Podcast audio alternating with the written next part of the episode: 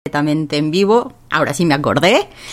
Este, aquí estamos en Entre Chavorrucos, estas pláticas que tenemos nostálgicas de todas aquellas cosas que alguna vez nos hicieron sonreír. Gracias por acompañarnos, gracias por escucharnos.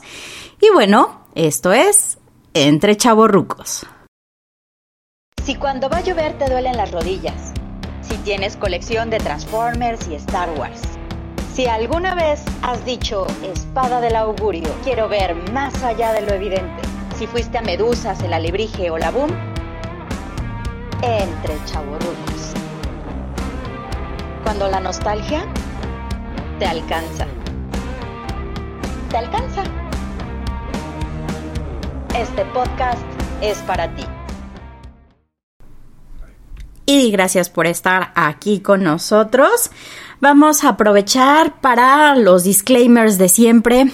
Por favor, recuerden, es solamente mi opinión, única y específicamente mi opinión muy personal. Y dos, recuerden que no soy políticamente correcta. Entonces, no hagan corajes. O si hacen corajes conmigo y les caigo muy mal, recomiéndenme, pásenle, compartan el link con la gente que les cae mal. Está más fácil eso. Eh, varios comentarios que tengo de la vez del, el programa pasado, justamente alguien me dijo, eh, hablando de los pitufos y que estábamos diciendo de, de cómo estaba Pello platicando con su amigo y que decía, ah, sí, los Strumpf, Strumpf, y que a partir de ahí empezaron a strumfear y, y, salió este nombre, alguien me dijo, ¿ves? Este, uno nunca sabe cuándo una pendejada de las que dices en la peda con tus amigos puede ser útil y luego la puedes comercializar. ¿Qué carajo creen que estoy haciendo usted en este momento? Estoy diciendo las pendejadas que digo siempre y bueno, espero que en algún momento dé algún tipo de fruto, ¿no? Pero bueno, y este tengo mm, muchas gracias Tania por tus comentarios, estamos trabajando en eso, gracias de verdad por escucharnos y bueno, vamos a empezar. Vamos a empezar a platicar de una banda una banda de rock and roll, en cierta forma, muchos no estarán de acuerdo conmigo, pero se joden, y pop rock. Esta banda madrileña que eh, seguramente llegaste a escuchar en algún momento, muy probablemente te sabes una, dos o más canciones de ellos. Hace relativamente poco estuvieron en la Ciudad de México. Me hubiera gustado mucho ir, la verdad es que eh, este, sus conciertos son bastante nostálgicos y bastante amenos. Y bueno, vamos a platicar un poquito de hombres G.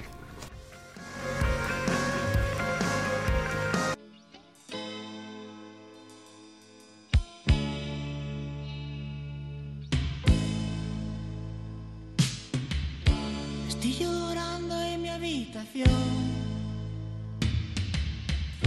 Todo se nubla a mi alrededor. se fue con un niño pijo. Tiene un Ford Fiesta blanco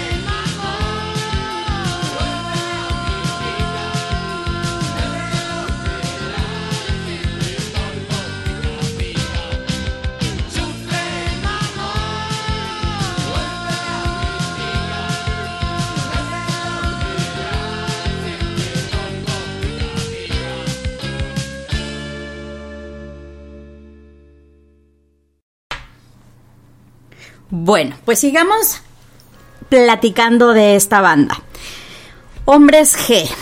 Muchos en México le decían, yo recuerdo, este, hombres gay, no se ofendan, este, pues nada más se prestaba un poquito, ¿no? O sea, pero, eh, ¿a qué viene el nombre? Bueno, vamos a empezar ahora sí que desde el principio, ¿no? Eh, esta banda madrileña está integrada por David Somers, que por qué le digo David si aquí le dicen muchos David, pues porque estamos en México y porque si los mismos españoles le dicen David Somers, joder, pues bueno, yo le digo David Somers, no le voy a decir David. Entonces, bueno, tenemos a David Somers, a Rafa Gutiérrez, Javier Molina y Daniel Mezquita. David, Javier y Dani fueron amigos desde chavitos. Entonces estos monitos una vez entran a ver, este, se hacen super fans de los Sex Pistols y entran a ver una película de los Sex Pistols y deciden, esto es lo que queremos hacer, vamos a hacer una banda, vamos a echar desmadre y vamos a dedicar a pasarnos la bomba porque nos gusta hacer música y porque está bien chingón y bien divertido. Muchos de mis amigos lo han hecho y pues la verdad es que ojalá les hubiera funcionado como a los hombres G, ojalá les funcione como a los hombres G, de verdad mis mayores, mejores deseos para todos, ¿no? Pero bueno, estos, este, empezaron a tocar, tuvieron tres nombres antes de llamarse los hombres G. Empezaron llamándose los residuos. Después fueron la, burgos, la burguesía revolucionaria. Y después este, resulta que en televisión española eh, iban a hacer, este, coinciden David con Rafa, se conocen y David, este, Rafa le pide a David, le dice, oye, pues ven, te voy a invitar a un proyecto que tengo por acá con un, este, con mi hermano en una banda, acompáñame a tocar el clarinete. No es albur, de verdad, eh, David Somers tocaba el clarinete, literalmente. Entonces lo invita y David le dice a Rafa, ok, va, pero pues este, viene de, regreso el paro y ayúdame este, a grabar la maqueta de eh, el grupo, este proyecto que tengo con mis, con mis brothers, que se llama Los Bonitos Redford, así se llamaban. Y la maqueta aparece así de hecho este la primera eh, digamos el primer demo por así decirlo la, la, maqueta aparece como los bonitos Redford y ellos le pusieron a esta maqueta a este, este primer experimento, digamos, nada más y nada menos que Sufre Mamón, que es lo que acabamos de escuchar.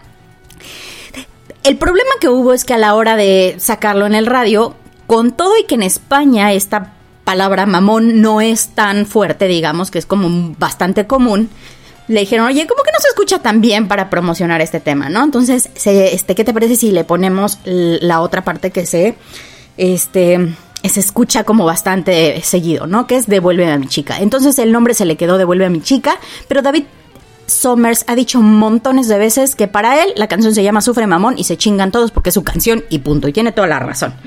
Entonces, bueno, ellos empezaron en el 1982. En 1983 firman con Discos Lollipop por dos años. Estos dos años no incluía, o sea, discos como tal, sino que simplemente iban a ir grabando y sacaron varios sencillos.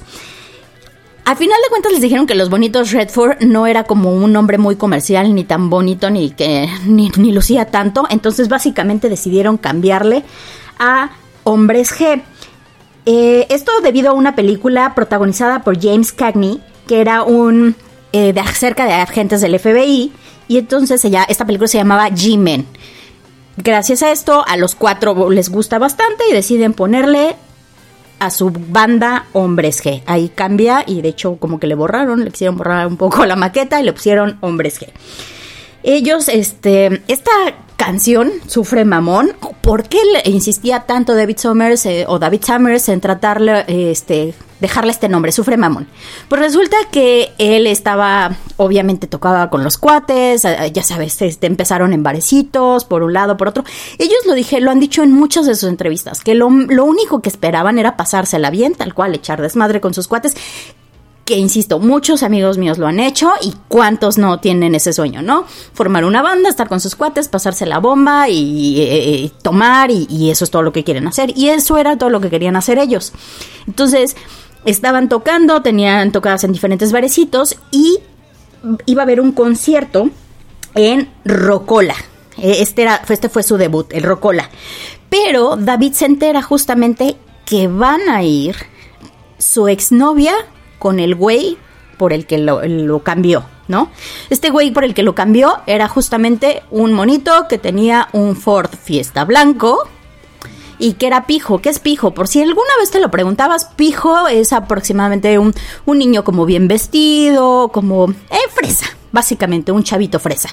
Él comenta que pues en esa época este, él era un fodongo. O sea, tú lo puedes decir así de, ay no, pues se veían bastante fresas los hombres G, pero aquí los veíamos así, ¿no? Porque somos pues bastante malinchistas. Pero justamente ellos andaban con jeans rotos, andaban todos desgarbados, la mata larga, y dice, pues o sea, me cambió porque era un, un desmadre, ¿no? Básicamente, y me cambió por este niño pijo. Y cuando me enteré que ella iba a venir al concierto, básicamente hice la rola por joder, yo quería chingar. Entonces, en chinga hice la rola y la montamos. Dice, y le debo, o sea, él lo ha comentado varias veces que le debe todo a Sufre Mamón, que porque es muy insistente justo con ese nombre, porque es todo su toda su venganza y toda su emoción y todo su coraje y su rencor volcada en esta canción, que si lo viéramos en la actualidad sería para nosotros como perra rabalera de Molotov y para nosotros muy probablemente sería este esta versión como de Molotov, ¿no? De, de decir estas cosas tan ahora serían políticamente incorrectas en este sentido de que este todo voy a ser todo agresivo y entonces este te voy a este te quemé te, te quemé tu jersey y que es jersey es como una especie de suéter vaya y te voy a llenar de polvos pica pica. Pero bueno obviamente estás hablando que era un chavito que el que lo estaba diciendo y él varias veces ha comentado que por lo que cree que sus canciones tuvieron tanto éxito es básicamente porque no no era nada digamos, rebuscado, sino básicamente lo que muchos chavitos sentían. Y entonces en el momento en el que él expresa lo que muchos chavitos sienten, empieza a, ser como una música bastante representativa, ¿no? Ellos dicen que, pues obviamente son autodidactas, que no sabían tocar, nunca habían tocado, no habían, nunca habían tomado clases. Y entonces en el momento en que no habían tomado clases, estaban siempre les daba pena como de, ay, es que la gente va a decir que no sabemos tocar, eh, me vale madres. Básicamente ellos querían disfrutar y nada más. Ellos debutan en, en Rocola y en 1985 sale su primer LP. Este primer LP que, volvemos a lo mismo, querían que se llamara este Sufre Mamón, pero bueno, se convierte en simplemente Hombres G. Bien complicada su, su, el nombre de su disco, ¿no? Lo tuvieron que grabar en 10 días precisamente porque los costos no les daban. Entonces no les daban los costos y deciden, este, pues, apresurar lo más que pueden las grabaciones. Y bueno, en, este, en esta situación ellos, este, apresuran, graban y comentan que verdaderamente fue algo completamente inesperado. Ellos no creían que de ninguna manera iban a tener el éxito que tuvieron, que este fueron justamente eh, dos canciones con las que se presentaron en Rocola, que fueron eh, Sufre Mamón y eh, Venecia, que con estas dos canciones bastó y que de repente todo España los conocía, que era una locura. Yo recuerdo que nos venían a ver a los conciertos, pues, los amigos agarrábamos, eh, ellos dicen el guateque, yo voy a traducir, agarraban la peda y bueno, básicamente empezaron a ir los amigos y que salieron un día, oye, hay como un montón de tías guapas que no sabíamos ni, ni, conocemos y que ya de repente eran más tías guapas que sus amigos y los amigos empezaron a ir más porque había tías guapas bueno, fue como un poco de, de, una avalancha, ¿no? De que justamente iban más tías guapas a verlos a ellos y los amigos iban porque había tías guapas y justamente fue este un poco, se alimentaron, ¿no? Y eh, fue así como empezaron a tener cada vez más éxito. Eh, ¿qué, ¿Qué sucede? Empieza a crecer tanto esto. Ellos dicen que incluso en sus entrevistas, se, o sea, verdaderamente era sorprendente, que ellos, o sea, que incluso no se la creían, que en las entrevistas dicen, me da mucha pena porque parece que, que no nos importa, y no es que no nos importe, éramos unos squinkles, básicamente tenían entre 17 y 20 años, entonces, pues no les importaba como mucho, ¿no? O sea, no se daban cuenta del alcance de lo que estaban, de lo que estaba sucediendo. Porque ellos eh, dicen que lo más importante que, que pensaron hacer era justamente que sus amigos, que su familia los escuchara. Mira, mira, mira, tenemos un disco. Ah, jaja, qué, qué divertido, ¿no? pero dice que eh, justamente de los momentos que él recuerda como más cariñosamente es que esto lo platica Rafa, que justamente estaba en un bar su papá con los amigos y que él tenía como mucho eh, remordimiento él porque el papá estaba un poco triste, porque estaba un poco decepcionado de que no se hubiera dedicado, que no, que, no se dedicara de lleno a la escuela y dice, oye, te estoy pagando la matrícula para que básicamente pierdas el tiempo porque estás haciendo conciertos y demás. Pero que un momento en el que el papá se da cuenta de que está en el periódico y los amigos básicamente dicen, vaya, qué maravilloso es esto, es cuando empieza a enorgullecerse y evidentemente Rafa dice, ah, vaya, esto va por buen camino, no es, no es tan pequeño como nosotros lo esperábamos, ¿no? Bueno, reciben una invitación a Perú curiosamente, eh, México es como de los lugares que son como la plataforma más grande para, para muchos artistas extranjeros, pero Perú es eh, este, los primeros en son los primeros en invitar a hombres G. Dicen ellos que llegaron en el avión y que había muchísima, muchísima gente esperando, ¿no? Y que les sorprendió mucho y que empezaron a voltear a todos lados. Está, ¿quién está? ¿Quién está? Viene alguien famoso, viene el Papa y que, y que no se daban cuenta que en cuanto aterrizan, que las mujeres les empiezan a arrancar las camisas, que les empiezan a, a, querer tocar y, que los metieron rápido en una limusina y que tenían escoltas.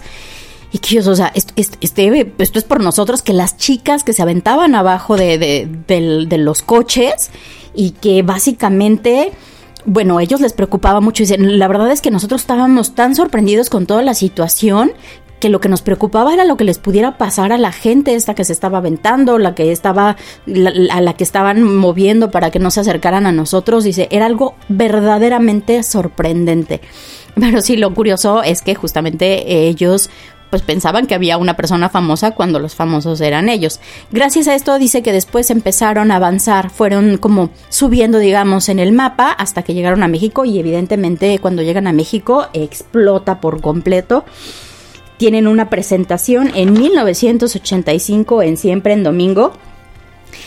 No quería Raúl Velasco, esta persona que, bueno, en algún momento hablaremos de Siempre en Domingo. Raúl Velasco no quería que se presentaran, pero le dijeron que tenía que porque era un grupo verdaderamente famoso. Y antes de que se presente Hombres G, Raúl Velasco pide disculpas, dice, es que, bueno, ya me explicaron que, que estas palabras que ellos dicen no son tan, tan fuertes en su país, entonces disculpen ustedes y estamos en horario familiar y ya saben, ¿no? Yo recuerdo que justo en esa época, cuando empezó a salir Sufre Mamón, era muy, muy curioso porque estaba en el radio y escuchaba Sufre pip, y luego sufre, pip. Entonces la mitad de la canción básicamente se la pasaban este, censurándola, lo cual era muy divertido porque no podías escucharla. Y aparte creo que era un poco como tabú y así de ¡Ah! voy a escuchar la canción completa y cantaba Sufre Mamón y te reías así, jijiji, estoy diciendo una grosería. Bueno, no sé si a muchos de ustedes les pasó, a mí me sucedió porque verdaderamente creo que era de las primeras veces que se escuchaban este tipo de canciones, ¿no? O este tipo de de palabras altisonantes, digamos, en México. Insisto, creo que fueron en cierta medida, eh, insisto, es mi opinión, no sé, eh, alerta de opinión de Abby, alerta de opinión de Abby.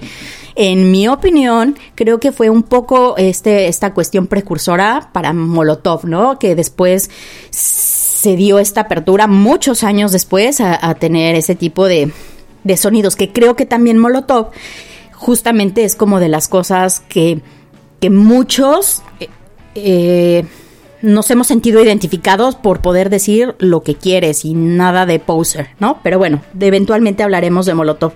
Insisto, en este momento, en ese momento era una, canción como muy, muy fuerte y hasta te, daba, mi mamá recuerdo, bueno, hasta era una cuestión imposible que, que, sonara una canción de esas en la casa, la escuchábamos escondidas, porque aparte, bueno, los hombres que ya cuando los llegué a ver después, yo decía, bueno, si no está nada guapos. Aparte yo estaba muy pequeña, sinceramente, pero escuchaba a mis hermanas que eran adolescentes y, y gritar y volverse locas y, y ya cuando yo crecí un poco más y ya era adolescente, decía, bueno, no, no, creo que está guapetón David, pero los demás estaban como X. Ay, ese, justamente Rafa tiene una nariz del tamaño del planeta, justamente incluso en uno de, eh, en uno de sus en el póster de su película, la nariz está gigante porque así está el hombre, ¿no? Y Javi, bueno, no era la persona más agraciada del mundo. Entonces, bueno, pero eran, tenían todo el éxito, mis hermanas estaban vueltas locas por ellos y escuchábamos esta canción así súper, súper, súper escondidas, ¿no? Y bueno, eh, vamos a escuchar esta otra canción que representó justamente como de este despegue de los hombres G, este, con las primeritas que, que triunfaron, fue justamente con la que escuchamos hace un momento, que fue Devuélveme a mi chica o Sufre Mamón. Y en este momento vamos a escuchar Venecia.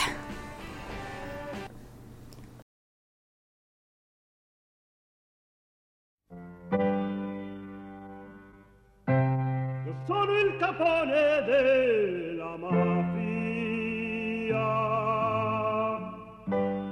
Sono il figlio della mia mamma.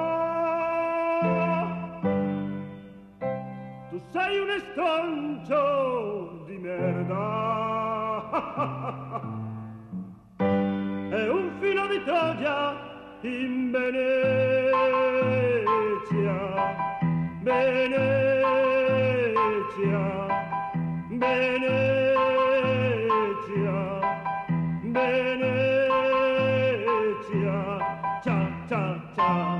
tengo preparado, tengo las maletas, vamos juntos hasta Italia, quiero comprarme un jersey a rayas, pasaremos de la mafia, nos bañaremos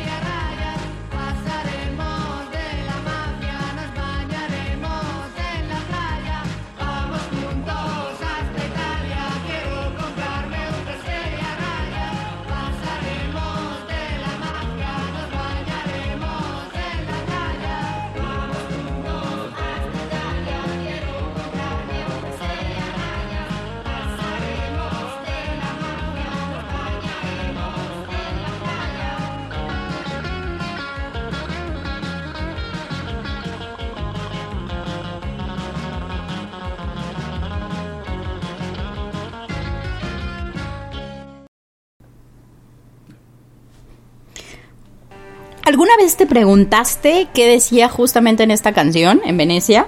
Yo creo que varias veces me lo pregunté. eh, después tuve oportunidad de, según yo, estudiar un poquito de italiano. La verdad es que no, no estudié mucho que digamos, no me salió muy bien, no me sale el acento. Pero bueno, eh, dice, yo sono il capone de la mafia y yo sono il figlio de la mia mamá.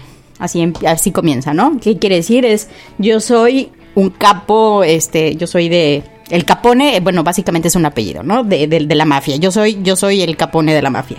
Y yo soy un hijo de mi mamá. Lo dice, tú sei un estroncho de mierda. Tú eres un pedazo de mierda. E un figlio de Troya. Y un hijo de puta.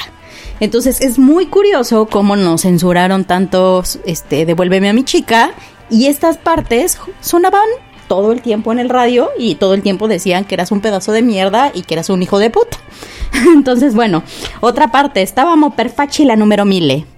Estábamos a punto de hacer un eh, eh, un, ¿qué dice? un número de milla. Si alguien sabe a qué se refieren con hacer un número de milla, por favor, ilústrenme. Mándenme mensaje, sean buenos. Y lo hice cuando arribó la Guardia Civil, ¿eh? Cuando, cuando llegó la Guardia Civil. Io sono il capo de la mafia. Aquí sí, yo soy el- un jefe de la mafia. Se non la smetti, ti sparto la faccia. Si no paras, te parto la cara. O sea, básicamente, si no dejas de chingar, te parto la madre. Entonces, bueno, eso decía Venecia, que cuando ellos comentaron que cuando le escribieron era como un- una especie de, no burla, sino más bien parodia, porque justo en España, que era donde obviamente vivían ellos, en esta, en esta época, cuando escribieron la canción en el verano, de en los ochentas, los italianos tenían muchísimo éxito. Eran justamente lo que estaba sonando, era lo que pegaba, y entonces decidieron hacer una especie de parodia de que, ah, bueno, vamos, ¿cómo podemos hacernos famosos? Vamos a cantar en italiano. Y entonces por eso comenzaron con esta canción. Y quiero espagueti, como ya no sabían hablar muchas cosas, quiero espagueti. Y no, entonces, bueno, este tipo de, de mensadas que dices, bueno, qué carajo, ¿no? Esto, en una ocasión que estaban en un bar, justamente se les ocurrió esta parte en la que em- empieza como una especie de ópera y justamente estaban en la peda y empezaron a, cantarlo como si fuera de ópera, yo soy el capone, ajá. Entonces, cuando están en vivo tocando Venecia, el intro, justamente, o sea, antes de empezar el intro, brindan se toman un chupito de tequila, por si no sabes que es un chupito y pensaste mal, es como si fuera un caballito, digamos, de tequila, brindan por este recordar estas épocas en las que justamente ellos este se les ocurrió este intro de, de- la canción. Hay una canción que también es como muy representativa de ellos. Vamos a, vamos a pedirle a nuestro, a nuestro productor maravilloso que nos ponga un pedacitito para que, para que te acuerdes de ella, que se llama Visita nuestro bar. Vamos a poner unos segunditos y regresamos.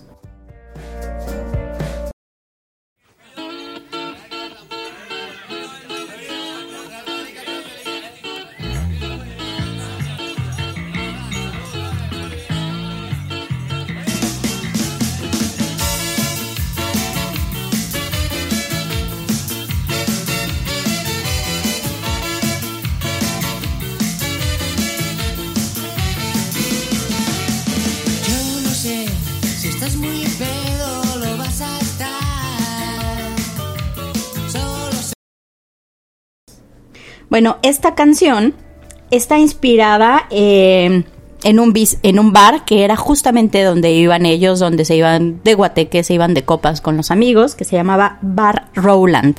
Yo me acuerdo de esta canción, este, que si alguna vez, pues seguramente si me escuchas y eres de este, estos chavorrucos eh, que nos daba por irnos de antrillo, eh, en el alebrije de Acapulco era la parte, esta parte donde dice la playa está lejos y no hay arena. Eh, bueno, era así como de parte de la peda disfrutar, ¿no? El saber que estabas en Acapulco, que estaba relativamente cerca del playa, pero estabas a a una cuadra, pero que no había arena y que, bueno, básicamente es no necesito nada más que dice en una mano tú y en la otra una cerveza y bueno, este grito de ¿qué más puedo pedir?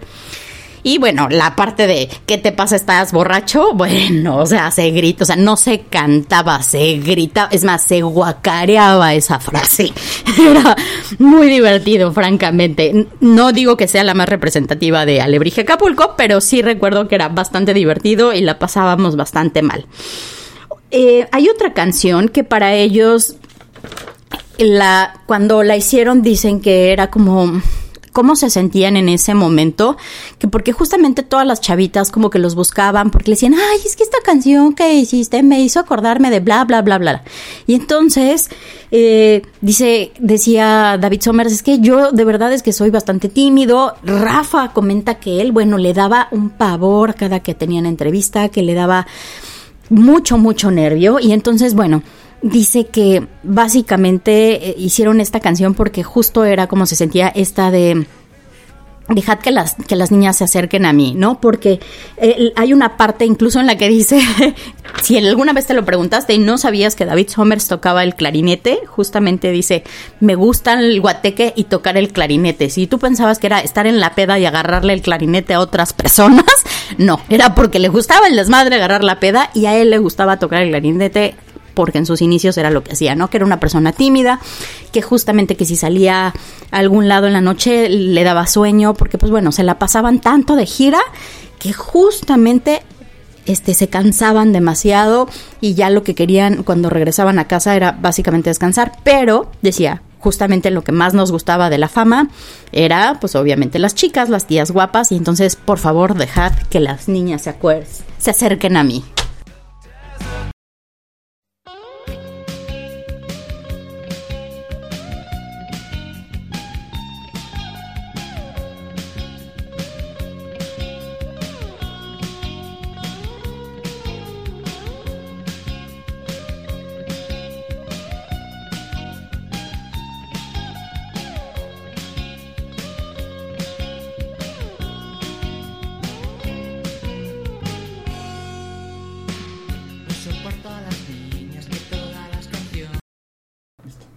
Bueno, otro de los recuerdos que, yo tengo bastante grabados, bastante eh, curiosos, que, bueno, no sé si a ustedes les sucedió en algún momento.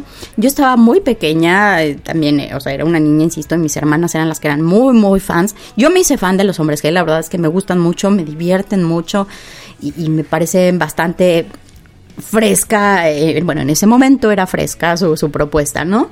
Pero sale esta canción que se llama Suéltate el pelo. Y yo empezaba cantando, y yo recuerdo que la cantaba, y una de mis hermanas se acerca y me dice, oye, ¿pero sabes lo que está diciendo? Y yo, sí, suéltate el pelo. es, es bien sencillo, no está en otro idioma como Venecia.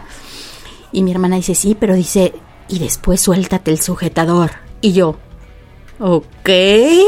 Y mi hermana, ¿sabes qué es el sujetador? Y yo, no, ¿qué es el sujetador? Ah, pues es el brasier. Y yo, ¡oh! Eso dice. Suéltate el sujetador, suéltate el brasier. Entonces, no sé si ustedes cuando, em, no sé qué edad tenían, no sé si eh, desde, desde siempre sabían que era suéltate el pelo y, y después el sujetador, ¿no? Pero insisto, todas estas canciones, o sea, yo creo que si en esta época obviamente las analizas, o sea, hay desde las Stalkers, hay desde, bueno, pero si vamos a Stalkers también está más adelante, podemos platicar del ataque a las chicas cocodrilo, ¿eh? Que cómo se traían a los pobres monitos. Pero justamente esta de suéltate el pelo eh, puede ser como una cuestión incorrecta. Muchas de estas canciones ahora seguramente serían muy incorrectas, pero como aquí no somos incorrectos, vamos a poner un pedacito de suéltate el pelo por el puro pinche gusto.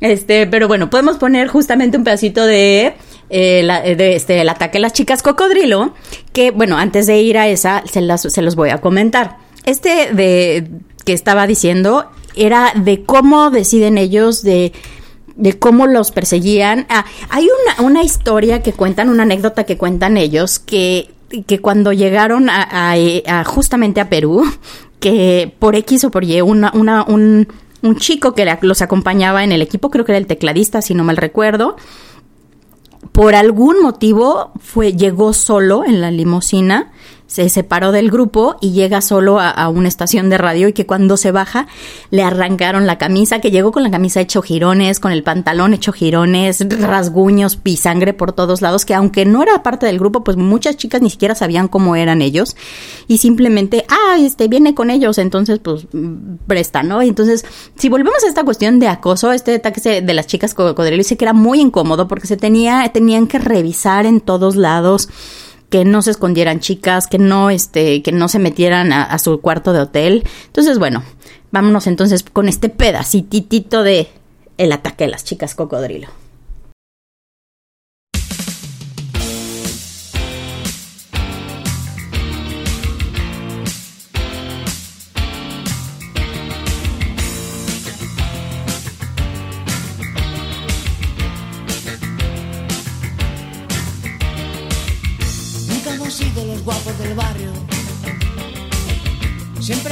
Una cosa normal.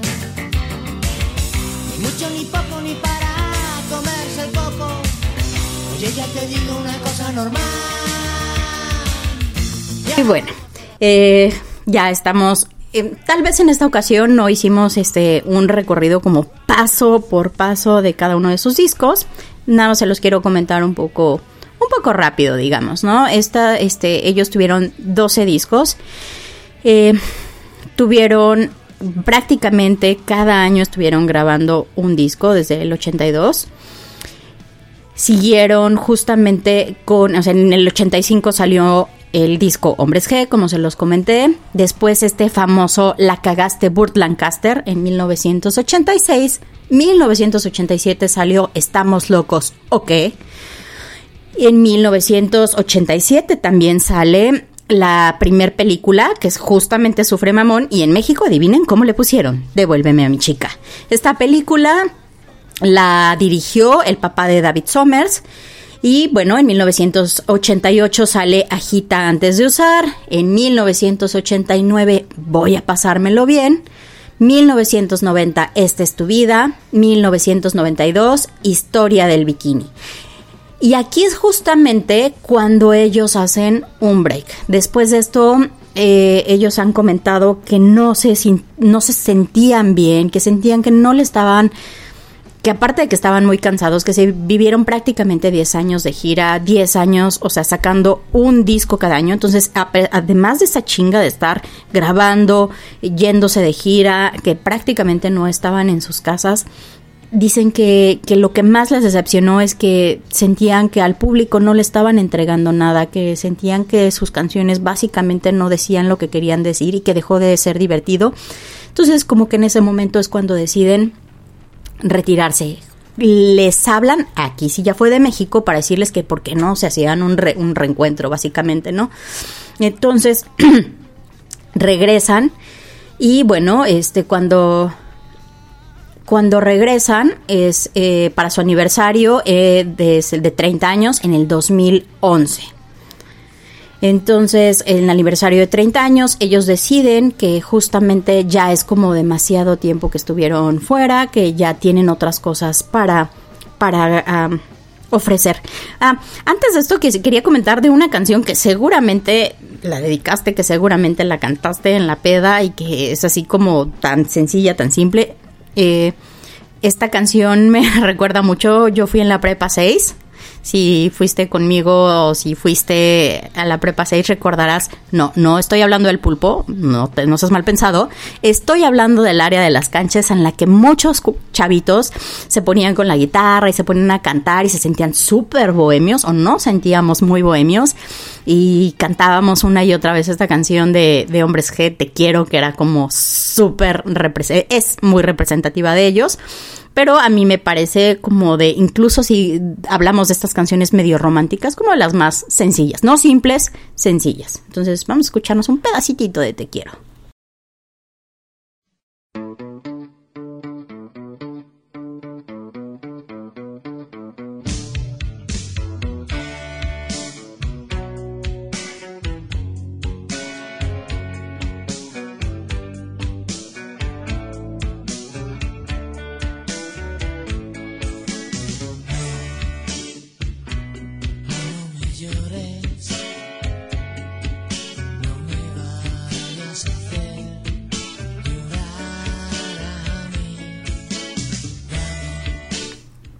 Bueno, ya si este fuiste a algún antro noventero, dos milero, ya digamos estando más grandecito, lebroncito, huevudito, como quieras decirle. Eh, estamos hablando de los 2000, principios de los 2000. Esta rola te la ponían así cuando ya era, eh, en que te empezaban a poner las de Luis Miguel, y las digo, la- perdón, no las de Luis Miguel, las de Mijares, las de Manuel, te ponían también Te quiero así como para que romancearas y ya lleguele, vámonos, empezaban a prender luces y lleguele a la chingada. Por si lo recuerdas también, platícame de esto. Bueno, te estaba comentando, tienen ahí entre el 90 y eh, 92 y 2011 tienen otro tipo de, de proyectos, pero bueno, vamos a platicar un poquito de este aniversario 30 años. Ellos dicen que no querían como regresar nada más y, y tocar únicamente canciones que ya este que, que fueran viejitas, sino que querían regresar, que ya tenían muchas cosas que hacer nuevamente con Hombres G le dice ellos que tenían mucho tiempo sin verse, a pesar de que, bueno, vamos a retomar este punto de que son amigos desde, desde la niñez prácticamente. Eh, a Rafa ya lo conocieron un poco más grandes, pero son amigos desde la niñez y verdaderamente se vuelven a ver con mucho gusto. Eh, David eh, de entrega este tema de Lo Noto, que fue el último tema como, digamos, más conocido de ellos.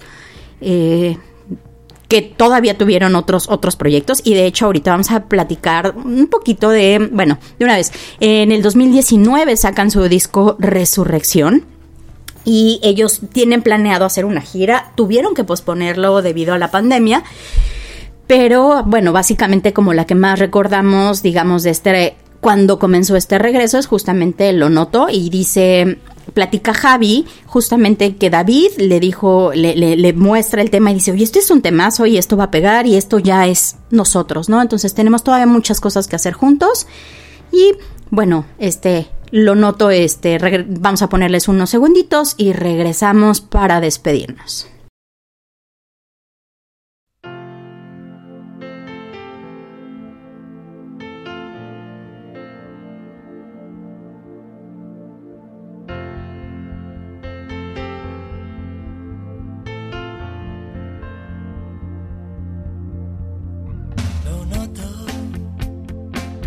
Pasa algo, aunque selles tus labios, hay mal rollito entre los dos, lo noto. Bueno, sé que faltaron muchas cosas por mencionar. eh, de verdad, tal vez, este, bueno, no tal vez, eh, nos pasamos bastante del tiempo regular, digamos, pero tenía varias cosas que quería platicarles de este grupo. Me gusta bastante. eh, es, para mí sería como esta comparativa un poco con Guns N' Roses. Antes de que te encabrones, escucha mis motivos. Alerta de opinión de Abby, alerta de opinión de Abby que es de estos grupos que, que, por ejemplo, los rockeros así de, no, yo soy me- metaleros, no, no, Pantera nada más y Rage, Against the Machine. Sí, güey, alguna vez escuchaste a Guns N' Roses, ¿no? Y te gustó, no nada más lo escuchaste, te gustó y eras fan. Creo que esto de los que nos puede llegar a gustar eh, el rock en español es de, estos inicios que aunque digamos que era súper fresa y muy mamón, justamente es de estos grupos que por lo menos dos, tres canciones te sabes, las puedes tararear y a lo mejor te pueden dar como medio penita, pero que no te dé pena. La verdad es que son canciones muy bonitas, muy bien hechas, que te podías identificar con ellas, súper nostálgicas ahora y creo que de verdad es un grupo que vale la pena que le des una escuchadita. Si no lo has hecho desde hace tiempo, seguramente te traje recuerdos y vas a querer escuchar estos discos. Bueno, eh, les recuerdo que estamos, eh, somos parte de Radio Basamento. Nos puedes encontrar en Facebook de esta manera, Radio Basamento. Y a mí me encuentras en Instagram como Avi Gómez. G de gato, F de foco, 1102. Eh, esto es todo. Nos estamos viendo los miércoles, bueno, no viendo, escuchando, los miércoles a las 7.30 empezamos completamente en directo, completamente en vivo, con todos los errores, con todas las cagadas, pero con mucho amor. Nos vemos la próxima semana.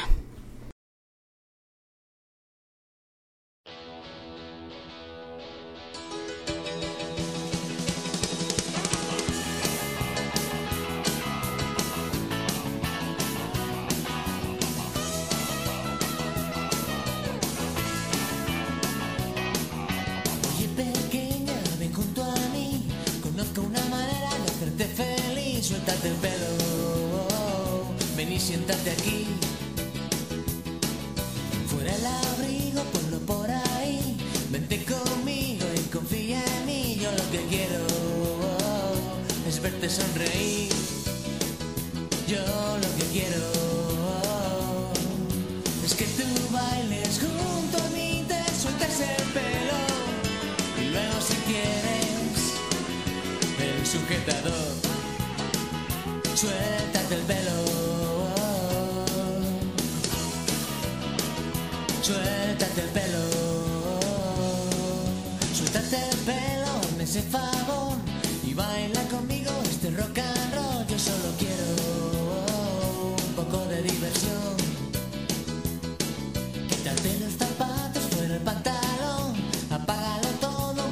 Televisión, suéltate el pelo, estarás mucho mejor. Yo lo que quiero es que tú bailes junto a mí, te sueltes el pelo y luego si quieres el sujetador, suéltate el pelo. Suéltate el pelo, vas a dejar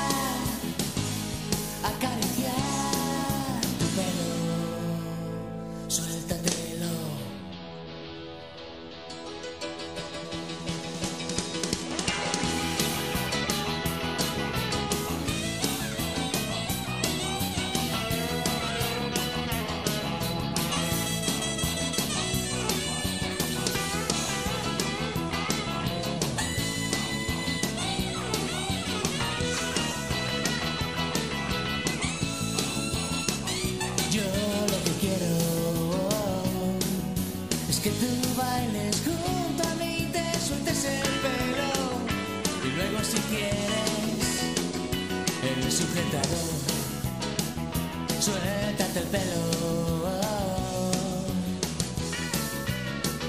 suéltate el pelo.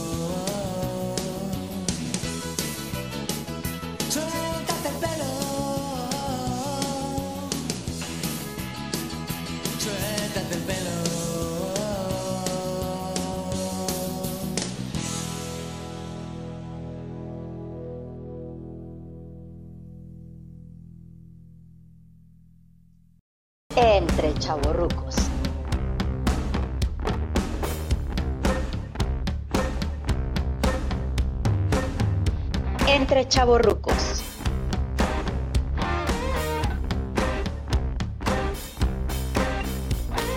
Cuando la nostalgia te alcanza. Te alcanza.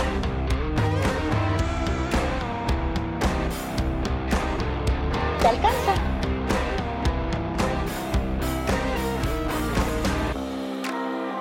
Este podcast es para ti.